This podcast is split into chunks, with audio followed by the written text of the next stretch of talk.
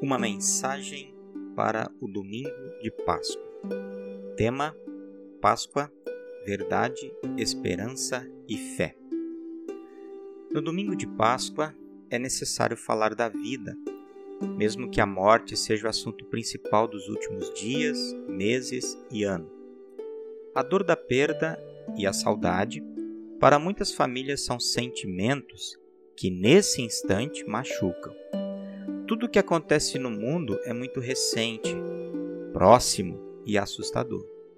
Também a lembrança do que aconteceu com Jesus na Sexta-feira Santa. Ele não interrompeu a crucificação, ele ressuscitou dos mortos. A morte, a vida.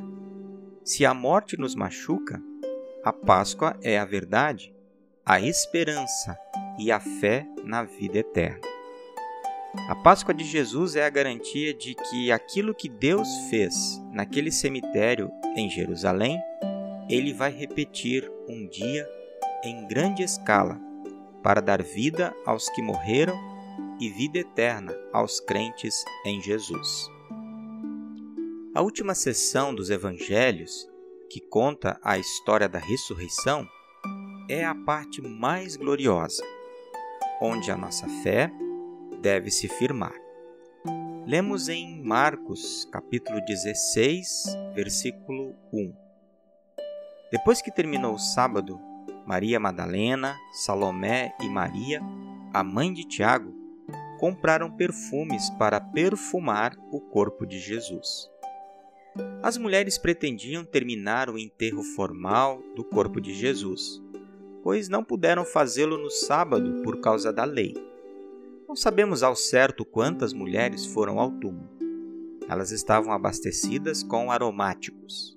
As mulheres, queridas amigas de Jesus, queriam lhe prestar essa última honra, mas felizmente as mulheres descobriram que os perfumes não eram mais necessários, foram inúteis. Segue o texto de Marcos, no domingo, bem cedo, ao nascer do sol, elas foram ao túmulo. As mulheres partiram antes do amanhecer, ainda no escuro para o túmulo. Na cabeça delas, deveriam ter pressa, pois Jesus havia morrido na sexta-feira. Nesse gesto, fica claro o amor, a devoção e a dedicação delas. Marcos ainda escreve no caminho perguntaram umas às outras: Quem vai tirar para nós a pedra que fecha a entrada do túmulo? As mulheres só pensaram na grande pedra momentos antes de chegarem ao túmulo. O coração delas estava focado no que queriam fazer, no propósito amoroso delas. Somente Marcos registra esse detalhe. A ideia do texto é que na mente das mulheres algo iria acontecer em relação à pedra. O sentido da pergunta é: quem nos fará o serviço de retirar a pedra? Elas sabiam que não seriam capazes de mover a pedra, então, a quem pediriam ajuda?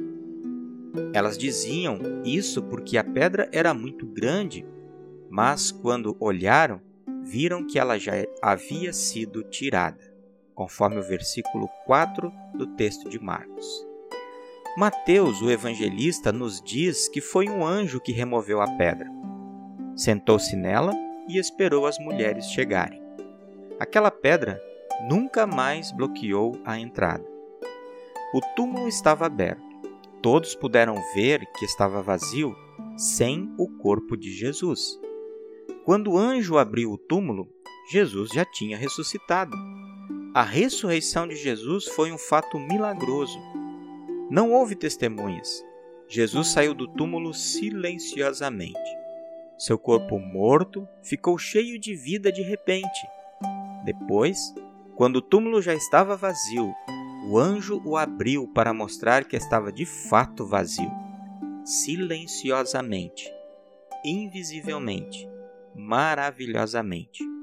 Jesus atravessou a rocha. A ressurreição de Jesus é um mistério maravilhoso, no qual a nossa fé se firma. O corpo de Jesus se levantou do túmulo fechado, passou pela porta fechada e agora está presente no pão e no vinho na Santa Ceia, como ele havia dito. Uma nova era começou. O céu e a terra estão unidos, pois Cristo, nosso Salvador, ressuscitou. O muro de separação caiu. Deus reconciliou-se com as pessoas. O sacrifício do Filho foi aceito pelo Pai. Esta é a verdade suprema da Páscoa. E as mulheres? O evangelista João nos conta que elas ficaram espantadas. Pensaram que alguém tinha invadido o túmulo e roubado o corpo de Jesus. Maria Madalena voltou correndo para pedir ajuda aos discípulos. E as outras mulheres, diz Marcos, então elas entraram no túmulo e viram um moço vestido de branco sentado no lado direito. Elas ficaram muito assustadas. Os anjos, num primeiro momento, eram invisíveis, o que permitiu que as mulheres vissem que o corpo de Jesus tinha desaparecido, conforme lemos nos outros evangelhos. Depois, os anjos tornaram-se visíveis às mulheres para falar com elas e anunciar a ressurreição. Deus enviou os anjos, seus mensageiros, que falavam a língua daqueles que receberiam a mensagem. Lá no túmulo, mansão da morte, aparecem os mensageiros do céu, morada da vida e luz eternas. A morte foi vencida. A mensagem dos anjos foi maravilhosa. Onde as mulheres esperavam encontrar um cadáver em decomposição, encontraram anjos do céu. Isso causou nas mulheres espanto. Segue o texto de Marcos, mas ele, o anjo, disse: não se assustem. Sei que vocês estão procurando Jesus de Nazaré, que foi crucificado, mas ele não está aqui, pois já foi ressuscitado. Vejam o lugar onde ele foi posto. Não se assustem. Deixem de ter medo. Preciosa mensagem angelical, pois nela há toda a graça que o Salvador ressuscitado nos trouxe. O anjo sabia tudo sobre as mulheres o que foram fazer e que estavam procurando o corpo de Jesus que foi crucificado. No entanto, ele não estava mais lá. Ele ressuscitou. Com isso, o anjo já havia dado todas as notícias abençoadas. Ele não está mais aqui é uma prova concludente. No entanto, é preciso ver não somente o local vazio, mas que todos os panos de linho estavam lá. Por isso, vejam o lugar onde ele foi posto. Então, as mulheres compreenderam e creram na ressurreição de Jesus. Fato que muitos, naquele tempo e ainda hoje, negam. Versículo 7. Agora vão e deem este recado a Pedro e aos outros discípulos. Ele vai adiante de vocês para a Galiléia. Lá vocês vão vê-lo como ele mesmo disse. Se Jesus não tivesse ressuscitado, tanto as mulheres quanto os discípulos não teriam mais nada a fazer depois do enterro. No entanto, Jesus ressuscitou. E agora aquelas mulheres tinham uma tarefa abençoada a fazer e que preencheria a vida dos discípulos também. As mulheres deveriam ir e avisar aos discípulos que Jesus havia ressuscitado. O anjo não fez um pedido, mas deu um comando: vão. O amor daquelas mulheres por Jesus, seu Salvador, deu a elas a honra de serem as primeiras a anunciar a ressurreição de Cristo. Deem este recado a Pedro. Só o Evangelho de Marcos traz essa expressão que chama a atenção. A menção a Pedro não se dá por ser ele um discípulo mais especial que os demais. Pedro é mencionado especialmente porque tinha negado seu Senhor na noite do julgamento. A menção do seu nome aqui quer reafirmar que Pedro ainda fazia parte do grupo de discípulos. A expressão contém a ideia da absolvição para Pedro. Ele foi perdoado. Não era apenas a absolvição pessoal, mas o restabelecimento público de Pedro nas suas funções apostólicas. Jesus contava com Pedro, com as mulheres, para que a sua ressurreição fosse amplamente divulgada. todos eles tiveram a oportunidade de ver Jesus ressurreto num encontro especial marcado para acontecer na Galiléia. Jesus queria esse encontro. O apóstolo Paulo considerou esse encontro como uma das grandes provas da ressurreição de Jesus. Assim, Jesus foi provando a sua ressurreição para o seu rebanho. Ele queria reunir os seus crentes para lhes dar a grande comissão, a grande tarefa, conforme Mateus 28, 19 a 20. Portanto, vão a todos os povos do mundo e façam com que sejam meus seguidores, batizando esses seguidores em nome do Pai, do Filho e do Espírito Santo, e ensinando-os a obedecer a tudo o que tenho ordenado a vocês. E lembrem disto: eu estou com vocês todos os dias até o fim dos tempos. Segue o texto de Marcos, versículo 8.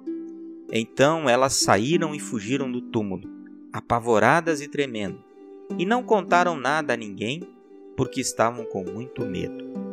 As mulheres, em êxtase, em total espanto, apavoradas por tudo o que tinham visto e ouvido dos anjos, fugiram. Mateus registra que fugiram com alegria, uma reação própria do ser humano. Tal sentimento, num primeiro momento, impediu as mulheres de contar aos discípulos sobre o que tinham presenciado. As mulheres, temporariamente, foram vencidas pelo medo e não conseguiram falar, como aconteceu com Pedro, Tiago e João no Monte da Transfiguração. Outra dificuldade que as mulheres encontraram foi o fato de que os discípulos estavam dispersos, não os achando no mesmo lugar elas tiveram que procurar os discípulos, e nesse intervalo, todo aquele sentimento de êxtase já havia se acalmado. Assim, como nos contam Mateus e Lucas, respectivamente, as mulheres correram e disseram aos discípulos. Disseram todas estas coisas aos onze e a todos os outros. Portanto, é fato que as mulheres obedeceram ao anjo e testemunharam sobre a ressurreição de Jesus, como também nos mostra Lucas 24, 22 e seguintes. Páscoa, verdade, esperança e fé. Lutero escreveu: A bem-aventurada ressurreição de Jesus é puro conforto e alegria, porque ouvimos que já temos. Lá em cima no céu, o nosso melhor tesouro, no qual nos alegramos e não por último, o fato de que ele nos ressuscitará e levará para lá, com a facilidade com que se desperta uma pessoa do sono, de modo que sofrimento e dor deixarão de ser, e nem o mundo, nem diabo vão nos atormentar e nos entristecer mais. E também, um cristão deve acostumar-se a meditar sobre a vitória de Cristo a vitória na qual tudo já foi realizado e na qual temos tudo o que precisamos ter. A partir de agora, vivemos apenas para espalhar entre as outras pessoas a notícia do que Cristo realizou. Jesus está vivo. Ele provou a sua ressurreição, aparecendo em carne e osso por seis semanas antes da ascensão aos seus discípulos. Tal prova confirmou a fé dos seus vacilantes discípulos. A ressurreição de Jesus é a verdade na qual a nossa fé se fundamenta. A Páscoa é a nossa vida e a vida da Igreja, pois Cristo, de fato, ressuscitou. Amém. Feliz Páscoa. Eu sou o pastor Iderval Streloff, da congregação Redentor, do bairro Moinho Velho, em São Paulo, e esta foi uma mensagem para o domingo de Páscoa do ano de 2021.